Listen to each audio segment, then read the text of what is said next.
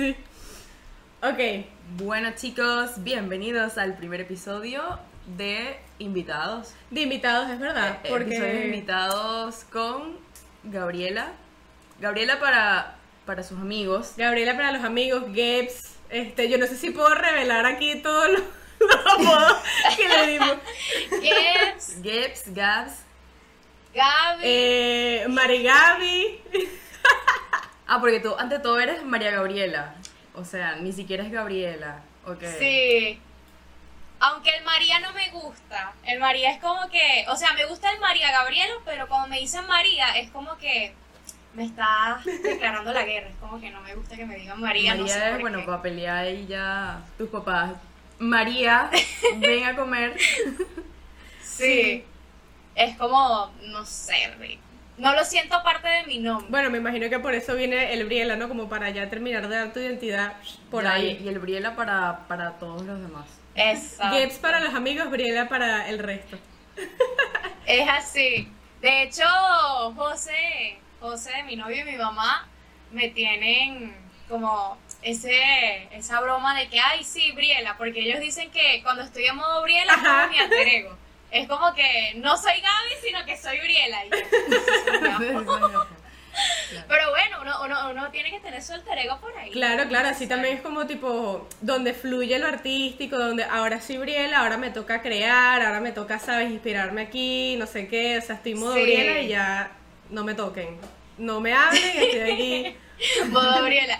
Como, hey, como tu, como tu user, no me Exacto, es literal. famosa. Literalmente no me toques, estoy en mi modo famosa, mi modo Briela, por favor, estoy creando, estoy creando el próximo hit de Venezuela y del próximo, o sea, de todo lo literal O que sea. sea Latinoamérica, por favor, no me toques.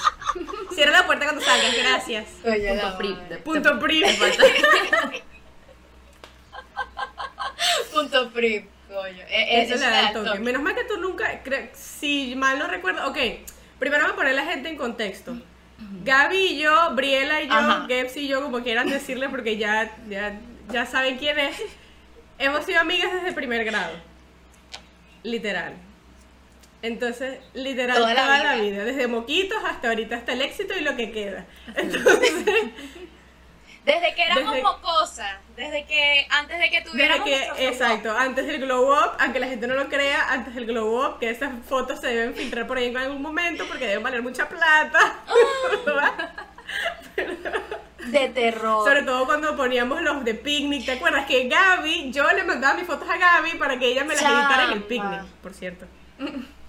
Yo era la que editaba. Yo era así como que la, la, en lo que era la aesthetic ahora, Picnic era como una aesthetic en su momento y era como que el que editaba más arrecho era el más cool. Entonces como que yo siempre editaba las fotos de todas así súper niche y le ponía un montón de Y, letras. la- y que sí, bueno, lo- los emojis, iba a decir emojis, pero los emojis de la época que sí, con la coronita y que Queen y no sé. Lo mal. Tenemos, ey, tenemos que poner las fotos aquí para que la gente entienda, o sea, para que la gente entienda el contexto y vean el valor de el, esas el fotos. fondo este de la cámara de Kuji, que todo el mundo se le empezó a descargar, tipo, o el otro este, que no me acuerdo, B612, algo así, ¿no? Ajá, Que era que también. sí, 20 fotos de uno solo Ajá, exacto. Que eran, que eran un montón de cuadritos así, entonces el otro lo completaba y era así, era como un azul ahí todo horrible. Chamo, se uniforme de colegio es lo más importante. se nos cayó la, la cédula, ¿ok? Mal. Se nos cayó la uniforme cédula. de colegio es así lo más... Mal. error. Y pues eso, entonces Gaby y yo nos conocemos desde hace mucho. Entonces, este, por eso los trapitos me los sé, no los voy a sacar, ¿verdad? Por respeto a, a- a su carrera y que algún día estoy esperando que esa invitación para Ibiza llegue, entonces yo no me puedo joder yo misma, estamos claros todos de eso. Ajá. Entonces, yo- Bueno, aunque hay trapitos que podemos sacar por entretenimiento. Sí, sí, o sea, ciertos trapitos. Por eso, mientras vayan saliendo, a lo mejor te los voy saca- te los voy escarbando para ver si tú misma los cuentas. Para no, para no exponerte yo, sabes, que te expongas tú sola. Así que da un poquito más de Te dignidad. lanzas el ¿te acuerdas? Eso, eso, ¿te Y acuerdas? ¿y qué? Me parece que ¿Te no. acuerdas cuando? No, chama, no me acuerdo. Literal, no, pasó. no pasa, o sea, yo no me acuerdo, de verdad que. ¿Sabes que ya ni, ya ni yo me acuerdo? O sea, Ya, exacto, ya como que no, ni siquiera, o sea. nunca no. lo dijimos. Entonces, por eso sé que Gaby nunca tuvo un punto PRIV, porque eso, nos conocemos de, hace- de toda la vida. No. Así que no lo busquen. Gaby nunca tuvo un punto priv.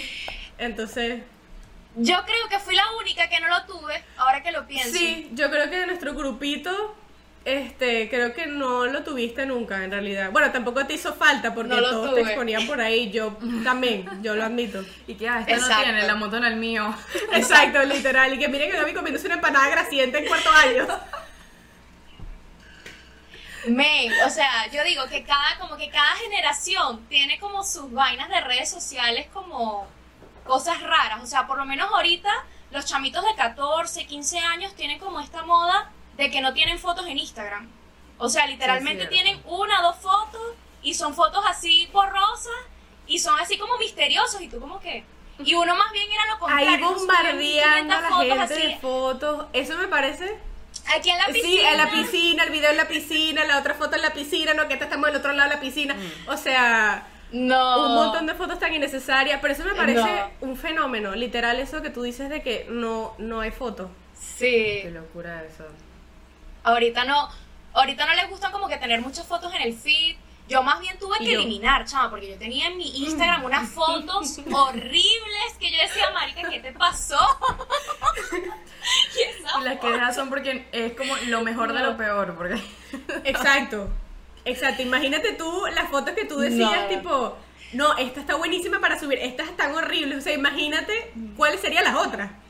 Que tú dijiste, esta no la subo. No, no me lo, no me lo quiero ni imaginar, o sea, de terror. Menos mal que quedaron ahí.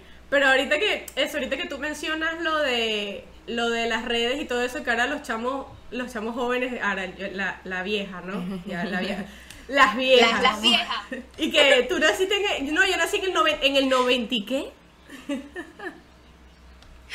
Chama, yo me siento demasiado mal cuando yo digo del 98, porque los chamitos de ahora ven todo lo que es antes del 2000, así como una selva, o sea, como la Literal. prehistoria, como Literal. los dinosaurios, y tú como que, men, Literal.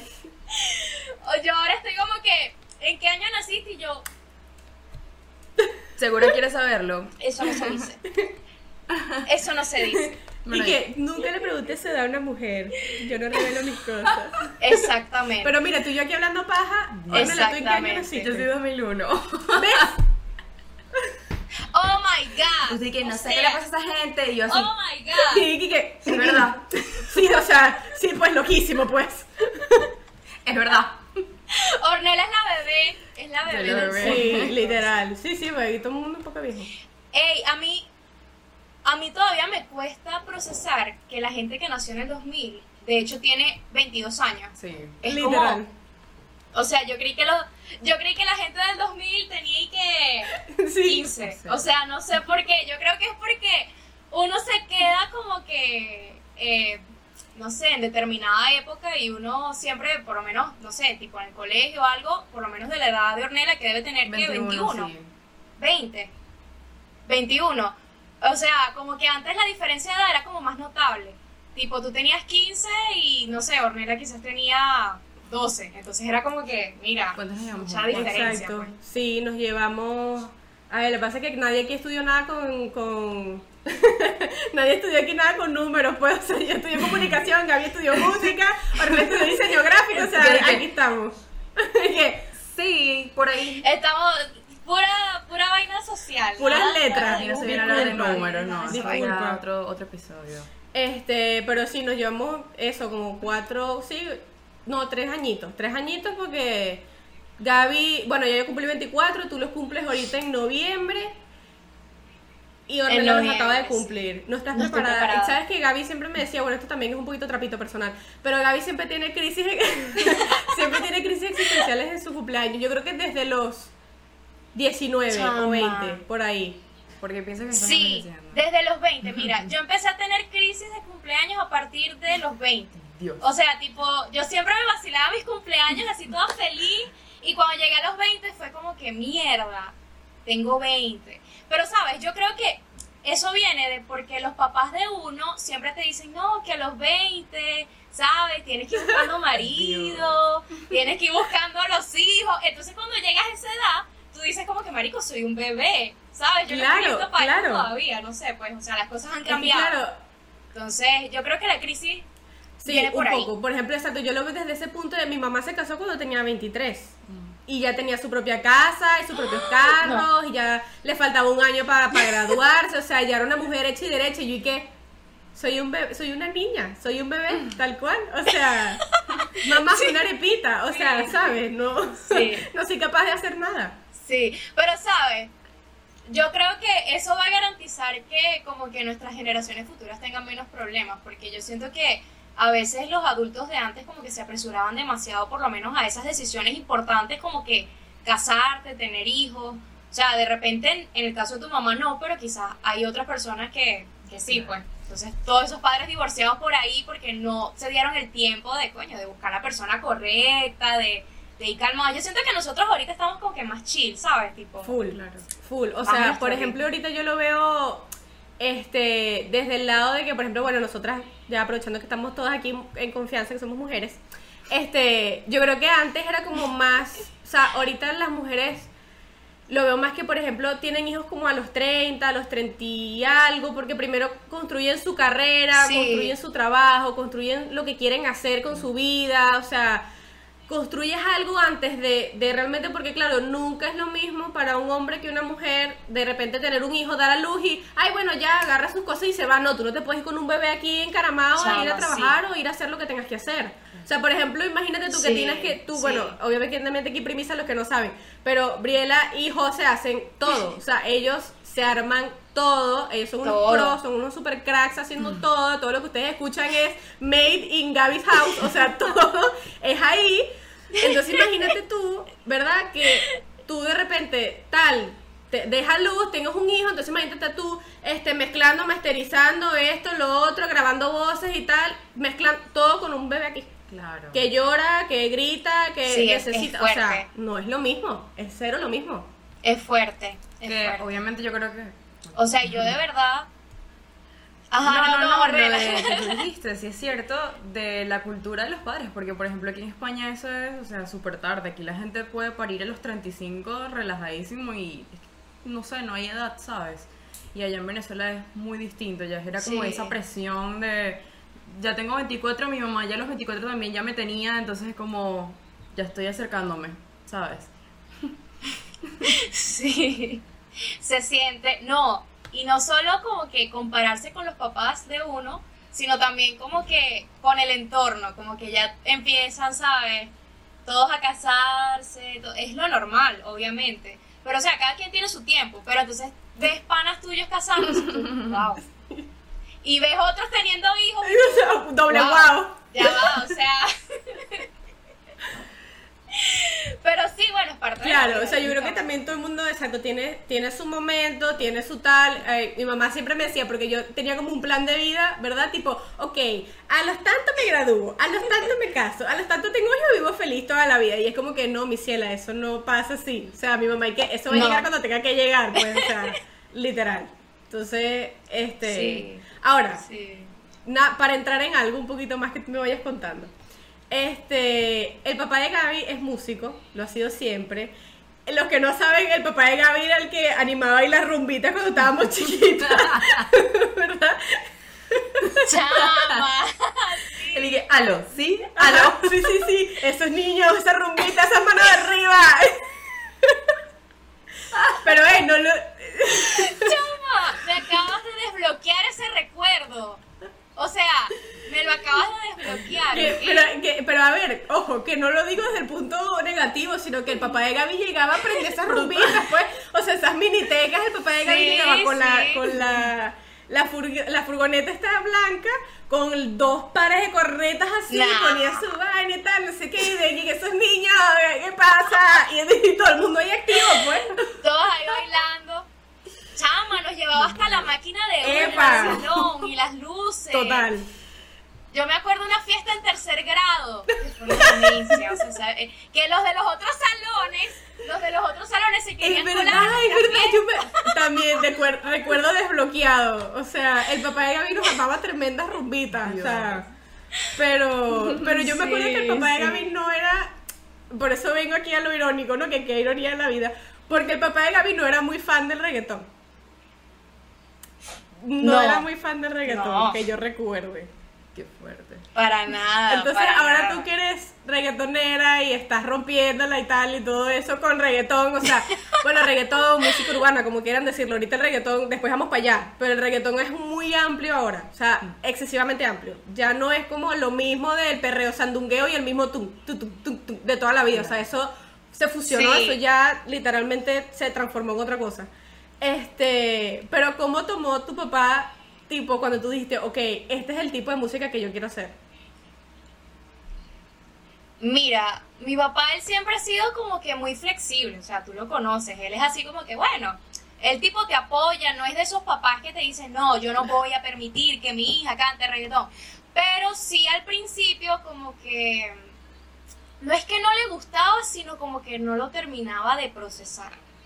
Y siempre me hacía como que énfasis en, bueno, hija, este, tú sabes que a mí no me gusta el reggaetón, pero bueno, yo confío en ti porque tú te has preparado, o sea, yo sé que tú vas a hacer las cosas diferentes y tal. Y yo como que sí, papá, sí, ajá. Y bueno, y tal, entonces tener cuidado también con el mensaje que das. Y yo sí, papá, sí.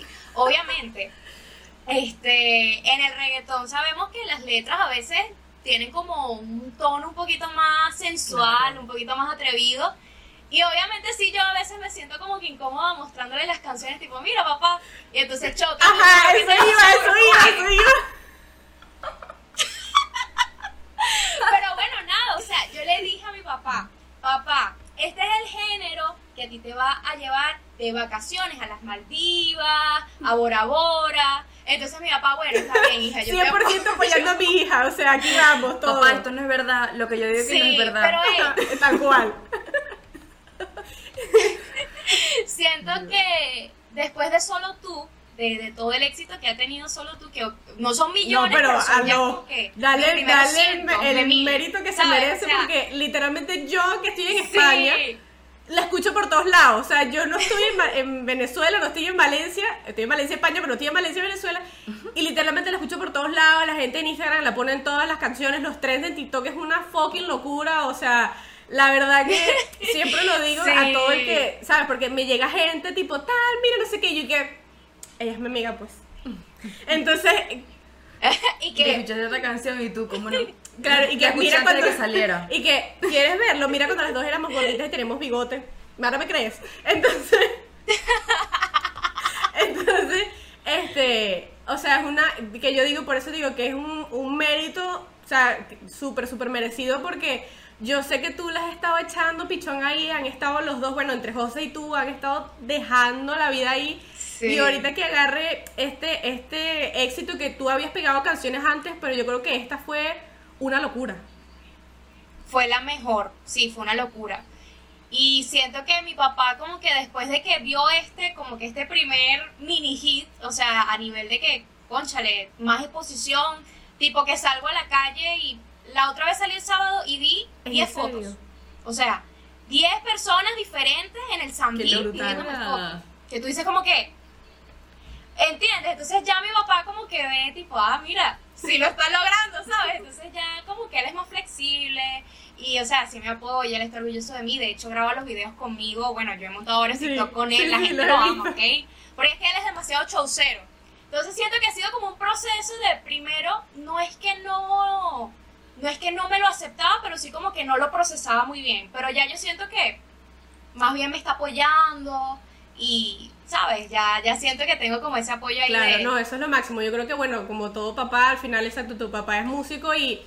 Este, y exacto, yo creo que el reggaetón ya se le está quitando muchísimos estigmas que tenía, muchos prejuicios. O sea, ya no es como antes de que, ay, no, Sí. la gente que escucha reggaetón es Nietzsche. Tipo, no, ya eso quedó atrás, ya eso es obsoleto. Ajá.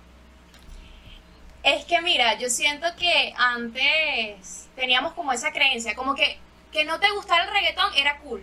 Tipo, eras un tipo alternativo, alguien interesante, alguien culto, y que te gustara el reggaetón era todo lo contrario, era como, ay, qué, qué básico. Y yo siento que ya eso está, marico, o sea, ya estamos en el 2022, please.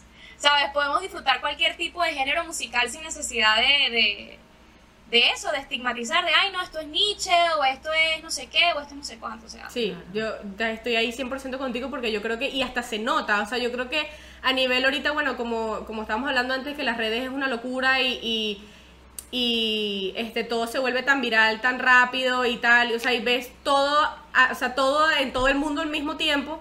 Entonces yo creo que tú, uno ve como la, la, ni siquiera ya la aceptación, es como ya eso de que ya llegamos a, al punto de que ya aceptamos todos, de que ya sabemos más bien todos que esa creencia de que el reggaetón es, es menos o te hace menos a nivel musical, ya eso es tan cavernícola, o sea, ya tú ves hasta, Sí, hasta sí. eh, presidentes, hasta todo, todo, gente que se supone que es seria, que no debería escuchar eso, gente que sí, con un género que no tendría nada que ver. Obama.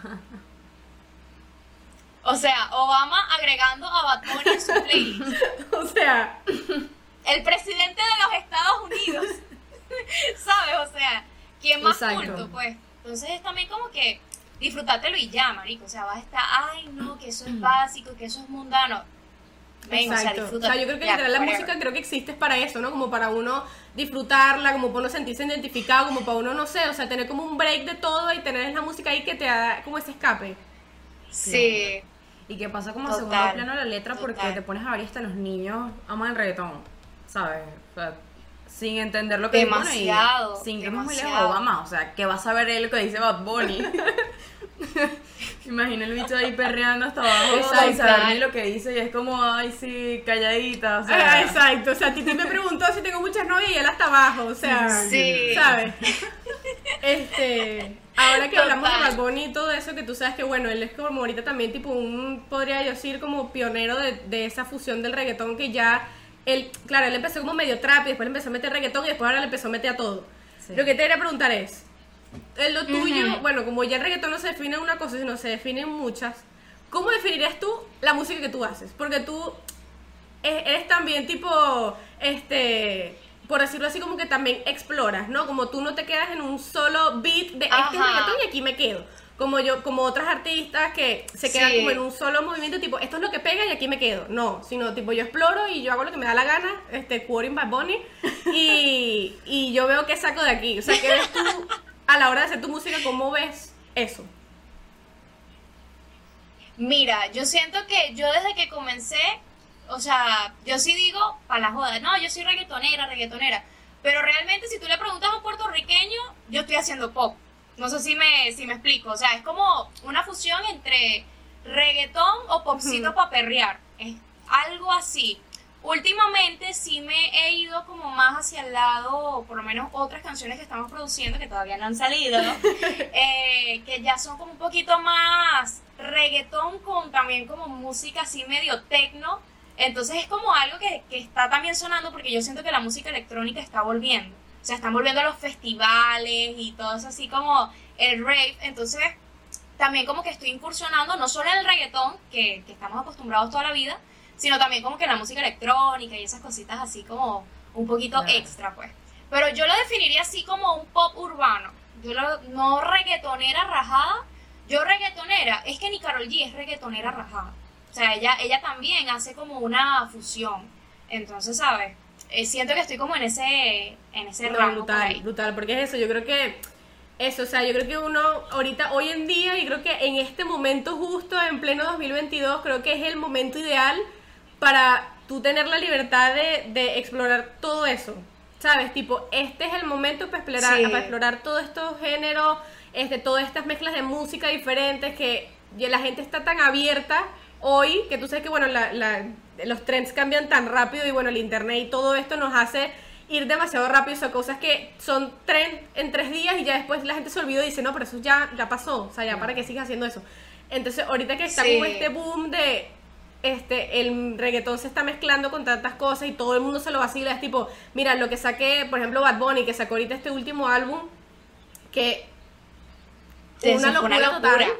O sea, Entonces yo creo que este es el momento y tú y yo lo veo, por eso te lo digo que yo veo que tú haces eso, o sea, no es ni reggaetón puyúo, ni es balada, ni es pop, ni es, ¿sabes? O sea, es como un poquito de todo que cabe es un un de en una en un de Un de todito en una mezcla perfecta. Entonces, Sí, sí. este Eso es lo que hemos buscado nosotros, como que combina de todo, porque también cuando tú como que eh, combinas de todo un poco, tiendes a gustarle más a la gente, porque no eres como que el reggaetón rajado ni el pop rajado, sino es como una combinación ahí chévere. Pues. y que también es como montarte la ola, o sea, más allá de un tema de publicidad, que es lo que le gusta a la gente ahora, es eso de que Shakira, por ejemplo, ahora también está cantando reggaetón. ¿Sabes? Es eso de que, bueno, o sea, es lo que la gente quiere en este momento y no porque yo esté cantando reggaetón, ahora soy reggaetonera. Yo creo que lo definiste muy bien como una cantante de pop urbano, porque, o sea, Chino y Nacho también cantaban merengue, luego el reggaetón, o sea, de verdad es que no, no hay por qué enfrascarse en un solo género si tú eres versátil, ¿sabes? Y también está bien que demuestres que puedes desenvolverte en distintos géneros. Eso está súper pues.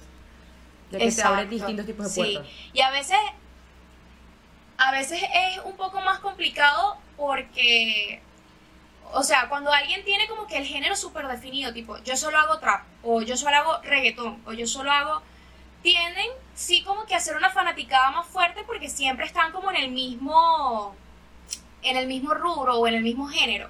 Pero en cambio, cuando tú varías un poquito, te cuesta más crecer, pero tiendes como que a empatizar más con la gente porque, bueno, tienes como de todo un poquito ahí, o sea, tienes un sonido eh, más amplio. Pero en eso estamos, pues. Yo todavía estoy buscando mi sonido, o sea, yo todavía estoy como en esa búsqueda interior de cómo quiero sonar, eh, cómo quiero también proyectarme, y yo siento que todavía estoy en esa fase, yo siento que me falta muchísimo, chama, todavía para encontrar mi sonido. Claro, y no, y también es como que o sea, mientras buscas eso, ahorita que lo mencionas, que, que tú todavía estás buscando tu sonido y tal, no sé qué, que capaz están varias cosas que hacen uno, ¿sabes? Pero este, es como también sabroso como disfrutar ese proceso, ¿no? Tipo, vamos a probar aquí, vamos a probar allá, vamos a ver qué tal esto. O sea... Exacto, exacto. Y bueno, nada, ensayo y error. Exacto. eso es así. Ahora, otra cosa, punto para, para tocar también que tú siempre lo, lo tocas en tus TikTok o bueno, en tus redes y tal.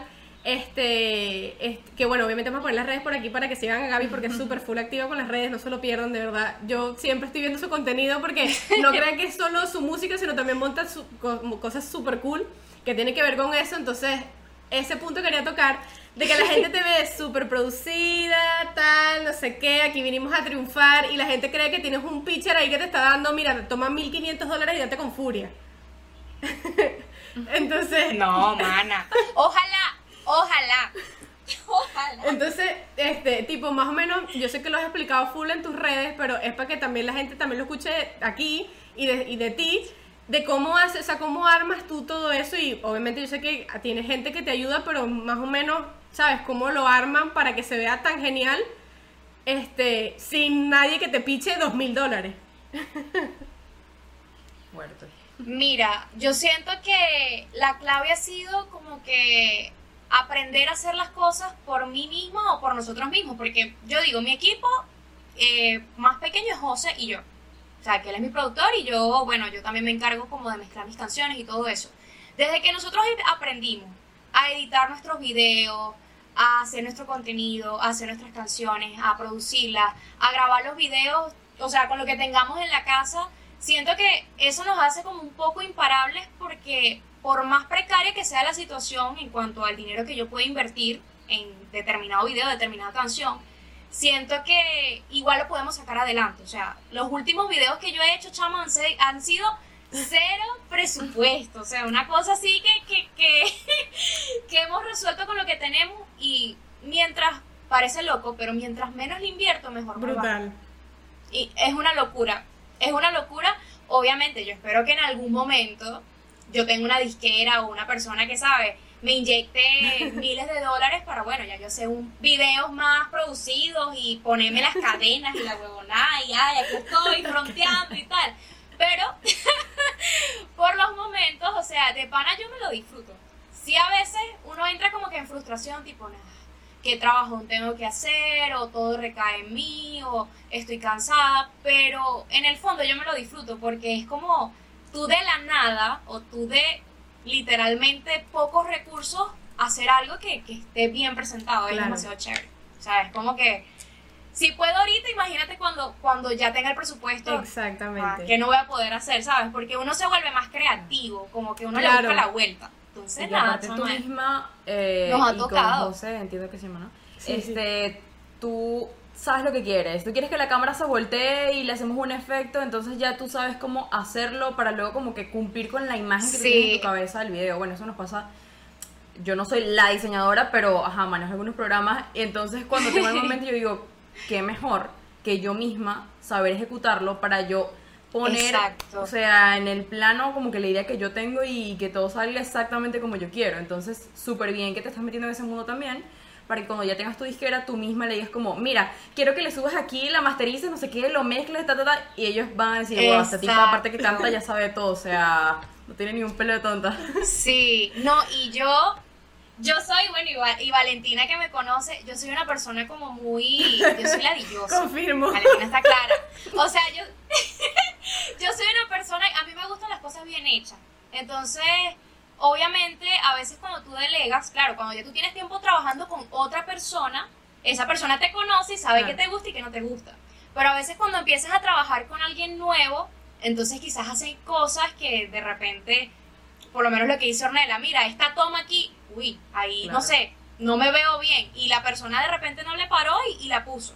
Pero como ya yo sé editar los videos, ya yo sé como que cómo me quiero ver o cómo me quiero escuchar, ya yo te puedo decir, mira, esto no, esto sí. O sea, me gusta estar muy involucrada. Hay artistas que son más como, bueno, yo hago mi trabajo, yo canto, yo eh, grabo la canción y la gente, los, los de la disquera o el otro equipo se encargan de lo demás. No, a mí me gusta estar metida, chama, ahí como que este, siempre pendiente, pues. Pero eso también depende de cada quien, pues. A mí me gusta. Claro, claro que es tu trabajo. Exacto. O sea, al final, es, al final es parte de lo que haces y, y, como dijo Ornella, pues ya en el momento que a ti te, te llegue, que ya tengas tu disquera, tengas tu cosa, tengas tu gente que te produce, tengas un equipo como Dios manda, ya tú puedes decir tú para acá, tú para allá, tú para acá y mira, ponte así, esto a mí no me gusta, la cámara va un poquito más arriba y la luz va más abajo y así se queda y punto. Claro. Entonces no vas así como perdido ni, bueno, no sé si él es el que sabe que se quede así, o sea, tú sabes cuál es tu mejor ángulo, ¿sabes? ¿Cuál es, cuál es sabes? Sí, sí, total. Y, pero nada. Y también me imagino que cuando la gente te dice tipo, ay sí, no me imagino cuánto le habrá costado, debe ser un, o sea, un súper, ¿sabes? Este, elogio porque tú dices, ¿creen que le metí aquí un poco de plata? Y tú sí, qué bueno, imagínate. Sí, sí, o sea es eh, con esos comentarios de, o sea, no, no sé si definirlo como hate, pero sí son comentarios como pasivo-agresivo.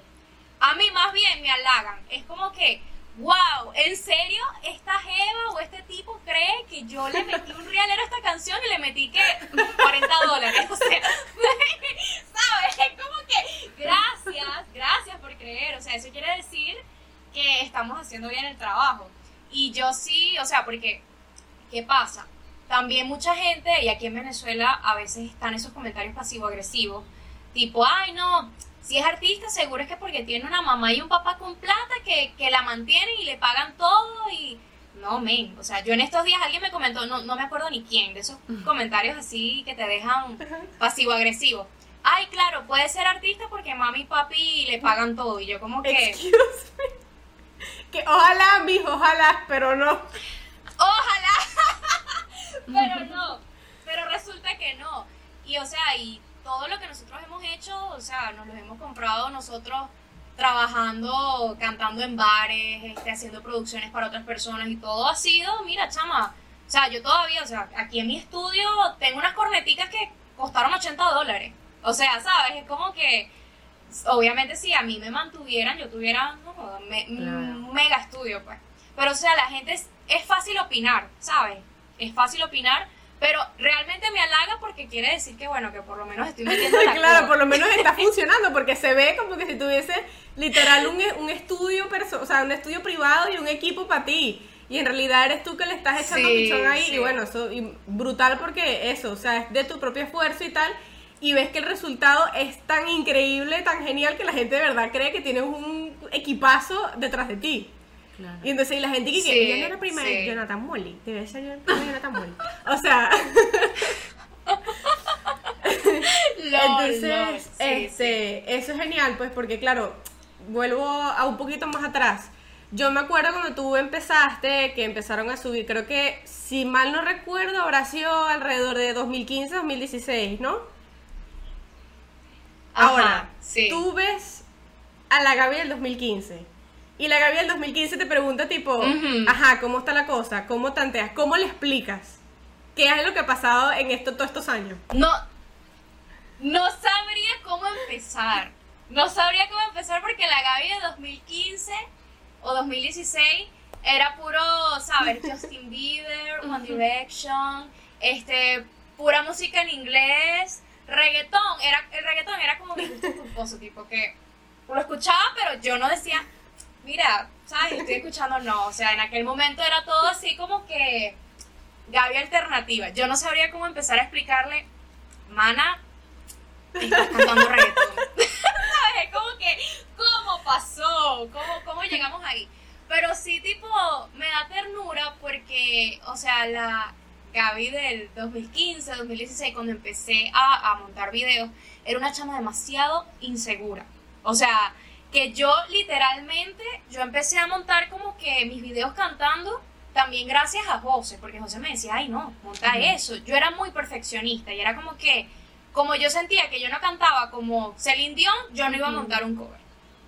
Entonces yo, yo veo como que a mí yo del pasado y es como que me da ternura porque eh, tenía muchas inseguridades, todavía como que me dejaba como llevar por la vergüenza, ay, voy a dar pena, voy a dar cringe, cuando realmente no es así, ¿sabes?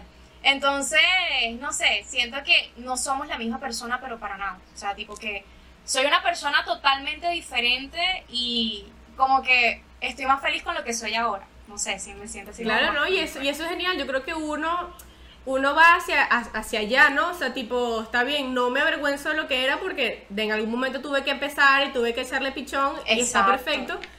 Pero me gusta más la persona que soy. Yo creo que vamos es hacia allá, ¿no? Sí, sí. No, y de verdad que, o sea, siento que eso, yo era una persona que tenía demasiada inseguridad. Todavía, obvio, no te voy a decir, ay, no, yo, yo ahora soy una persona súper, no, todavía yo tengo mis inseguridades. Pero siento que ya por lo menos no le paro tanto a lo que la gente pueda pensar de mí. Es como que ya me siento más yo. Y siento que esta versión mía siempre ha estado simplemente como que antes me daba pena mostrarla.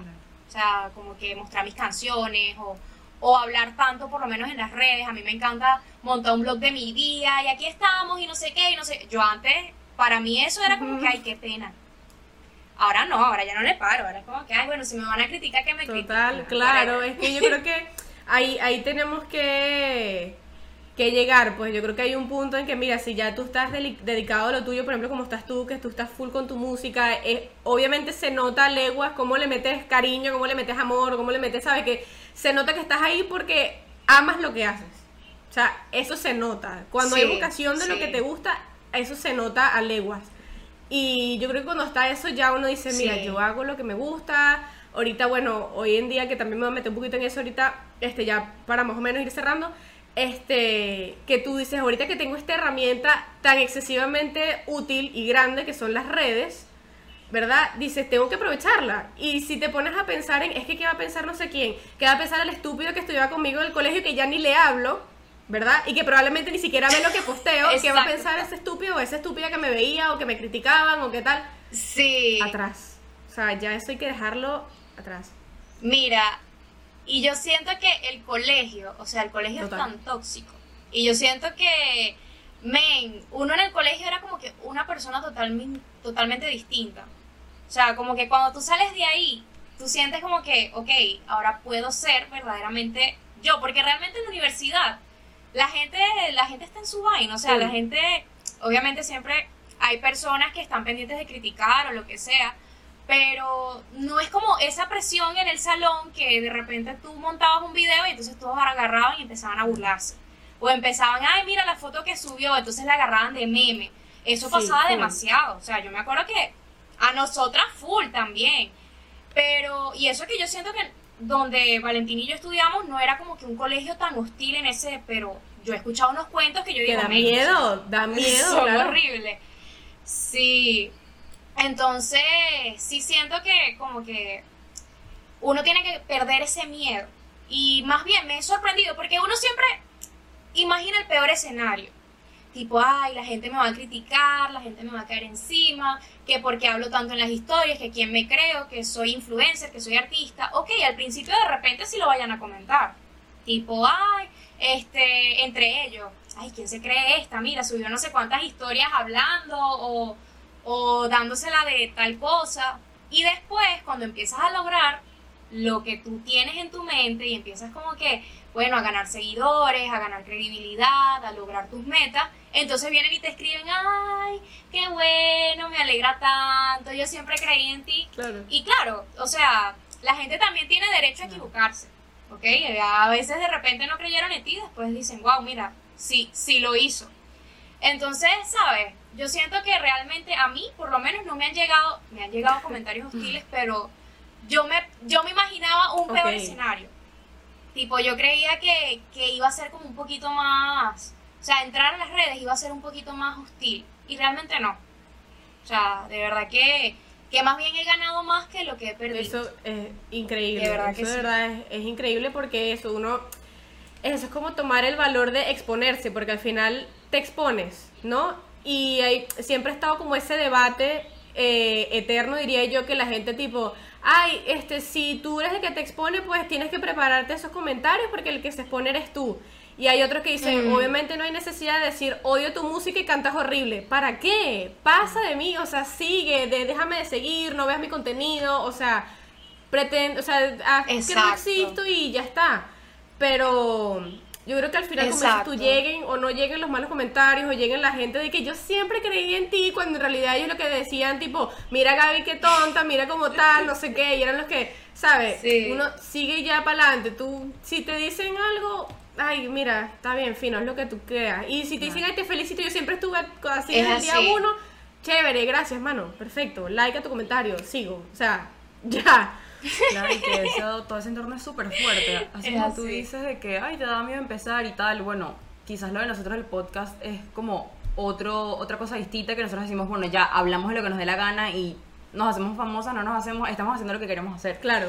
Pero ya yo he estado muy cerca de personas que también están como tú, empezando con la música, dándole a todo, y es demasiado fuerte decir, por ejemplo, quiero sacar una canción, pero, ay, no tengo dinero para hacer el video, tal es como tú dices, o sea, es buscar las formas, darte ahí con todo, es súper fuerte, hay días que no tienes inspiración y dices, no tengo ni una canción escrita, o sea, tengo que ponerme a escribir y es como, mira, si tú dices, tengo que ponerme a escribir, no vas a escribir nada, vas a escribir mañana cuando no tengas nada que hacer y agarras una libretita y digas, ay, estoy aburrido, y te sale una canción en 30 segundos, o sea, es algo súper complicado y es un tema de que, mira, tienes que estar tú misma confiando en ti y diciendo, no me importa lo que diga nadie en este momento. Ya, o sea, los haters siempre van a existir, siempre va a haber alguien que le da cringe tu video, o sea, ya que tú misma estés ahí.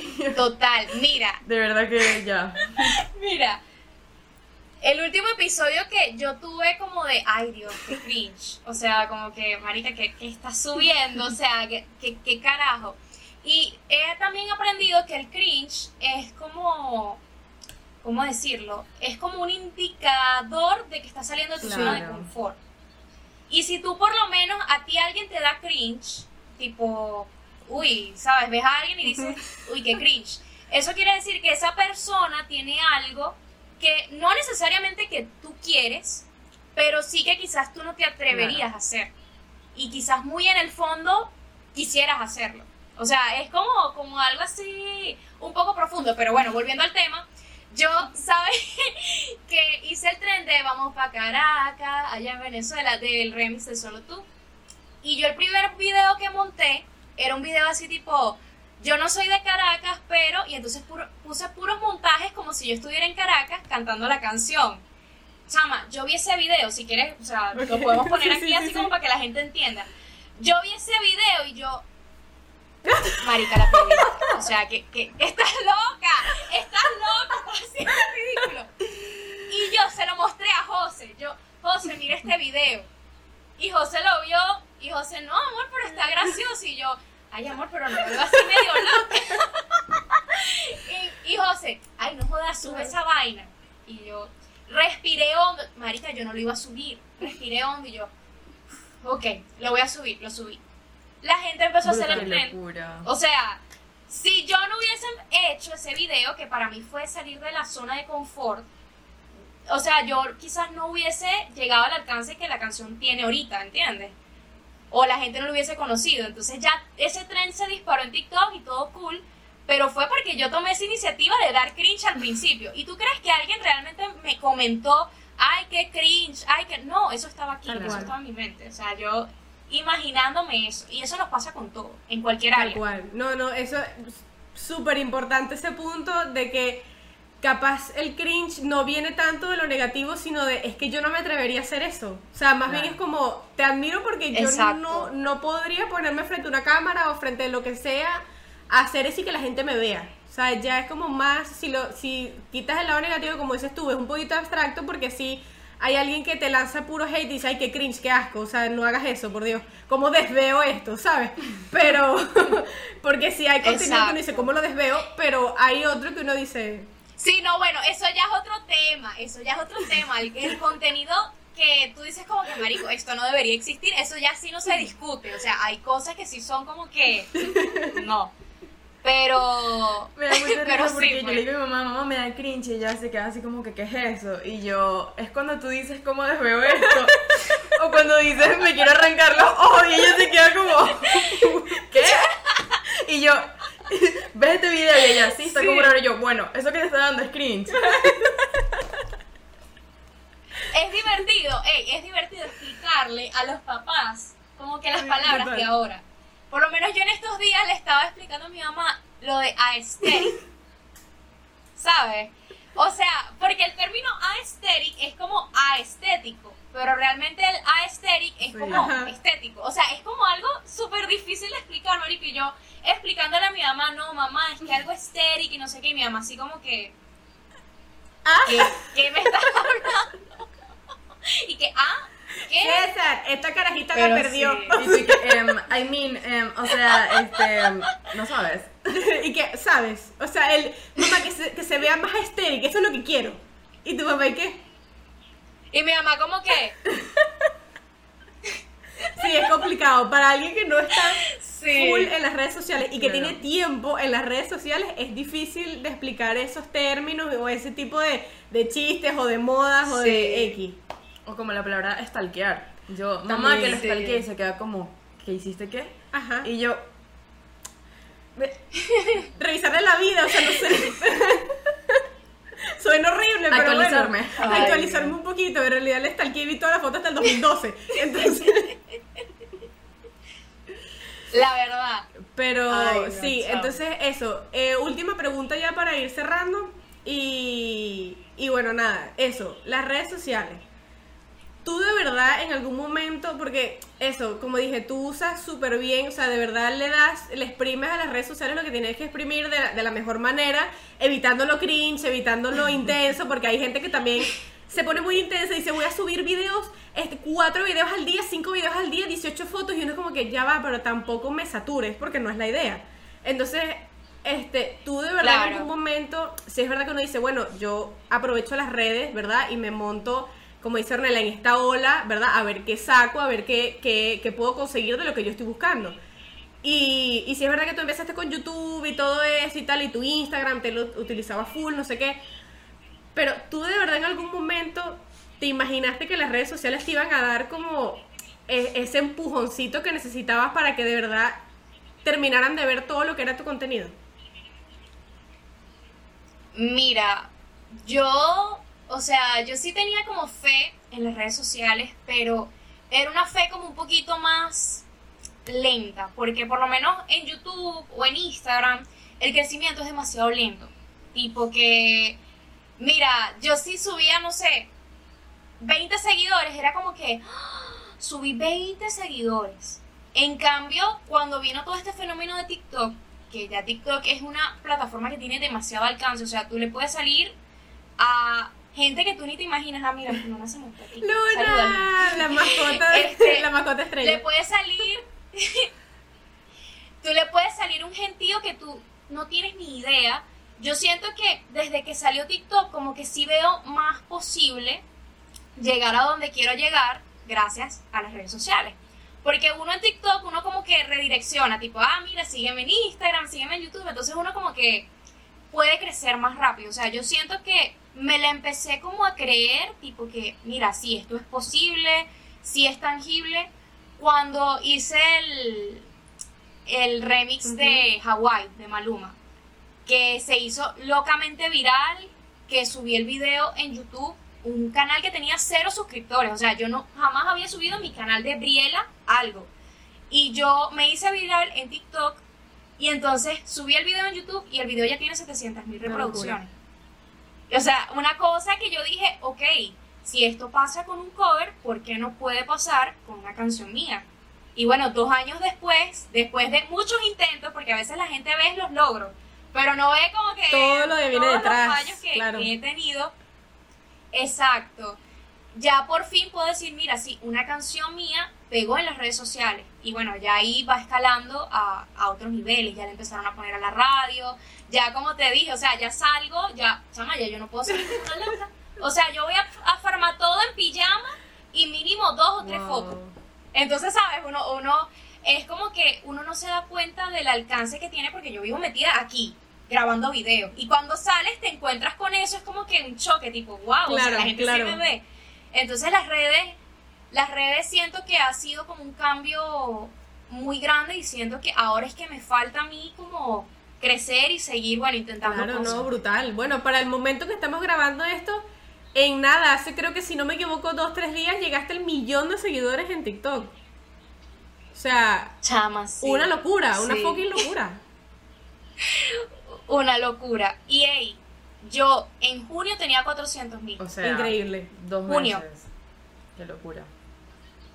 Fue una cosa que ni yo me explico, Pero pero, bueno, bueno, aquí bien, estamos. eso- O sea, de verdad, Claro. Bueno, Sí. nosotras, como yo le estaba diciendo a Valentina, esto es un honor, nosotras somos las invitadas de nuestro propio programa. Ornella, que vamos a hacer las propias las nuestras- eh, vamos a ser invitadas en nuestro propio podcast, ¿te lo puedes creer? No, Pero brutal. hoy, pues. Exacto. No, pero brutal, brutal de verdad, porque eso en cuestión de nada, porque si te pones a ver, en realidad dos meses es cero tiempo, o sea, no es nada comparado al, al esfuerzo que lleva Rapidísimo. todo eso detrás y, el, y lo difícil que es subir seguidores, lo difícil que es conseguir like, lo difícil que es conseguir alcance en general, Claro. es una locura. Y, y te das cuenta de que por Sí. lo menos vas bien, o sea, por lo menos es una señal de que vas encaminada a donde quieres ir. O sea, es tipo, mira, si hago esto, lo que yo hago a la gente le gusta, lo que a mí me gusta, a la gente le gusta y brutal. Claro. sí, es así, es así. Bueno, chama, como te dije, ensayo y error. Todo es ensayo y error. Pues bueno, yo creo que llegamos al final del episodio lamentablemente porque bueno, ya nos podemos aquí tres horas. Si es por, si es por una llamada de Gaby mía, nos dan aquí cuatro horas. No, relajado. O sea, nosotros podemos estar aquí hablando. Segurísimo, pero bueno, vamos a ver si ya en el futuro este, vuelves a estar aquí porque de verdad nos encantó, nos encantó que estuviésemos aquí, a pesar de la distancia, uno con Claro. todo esto se siente un poquito más cerca y la verdad te agradezco muchísimo Sí. que te hayas tomado el tiempo de sentarte aquí a un ratito a hablar con nosotras porque la verdad, bueno, yo amo hablar contigo, pero aquí es otra cosa y, y la verdad te lo agradezco muchísimo y la verdad es súper genial, o sea, siempre has sido una de mis personas favoritas y lo sigue siendo. No, vale. Gracias por darme un espacio aquí. Y bueno, nada, para otro capítulo, saben que voy activa, nos sacamos más trapitos, Yo, desbloqueamos yo más creo que podemos lanzarlo que para el próximo capítulo esté un poquito más personal para que la gente lo vea más picante. A ver qué tal. No de Brielle, sino, Ah. sino de cómo era Gaby en el colegio. Sí, sí, sí. ¿Cómo, ¿Cómo era tu pasado oscuro? oscuro? Trapitos con Briela parte 2. Claro. Y bueno, No, aquí aprovechando también no. para decir que eh, Gabriela es nuestra primera invitada al programa, pero que queremos a cada 10, es decir, 15, 25, 35 y así, invitar a alguien. Entonces, si ustedes conocen a alguien que quisiera como estar aquí o ustedes mismos, o sea, de verdad, no tiene que ser nadie famoso, solo queremos tener a una tercera persona para hablar y debatir de lo que sea, pues ya saben que Está sobre la mesa. Sí. Está sobre la mesa. está ahí y bueno, el que sea, el que se, el que se quiera sentar aquí está invitado, así que pues nada. Eso, pues bueno. Muchísimas Brutal. gracias, Gaby, Briela, Gebs, como quieren decirle, Las te adoro, amo. de verdad, gracias.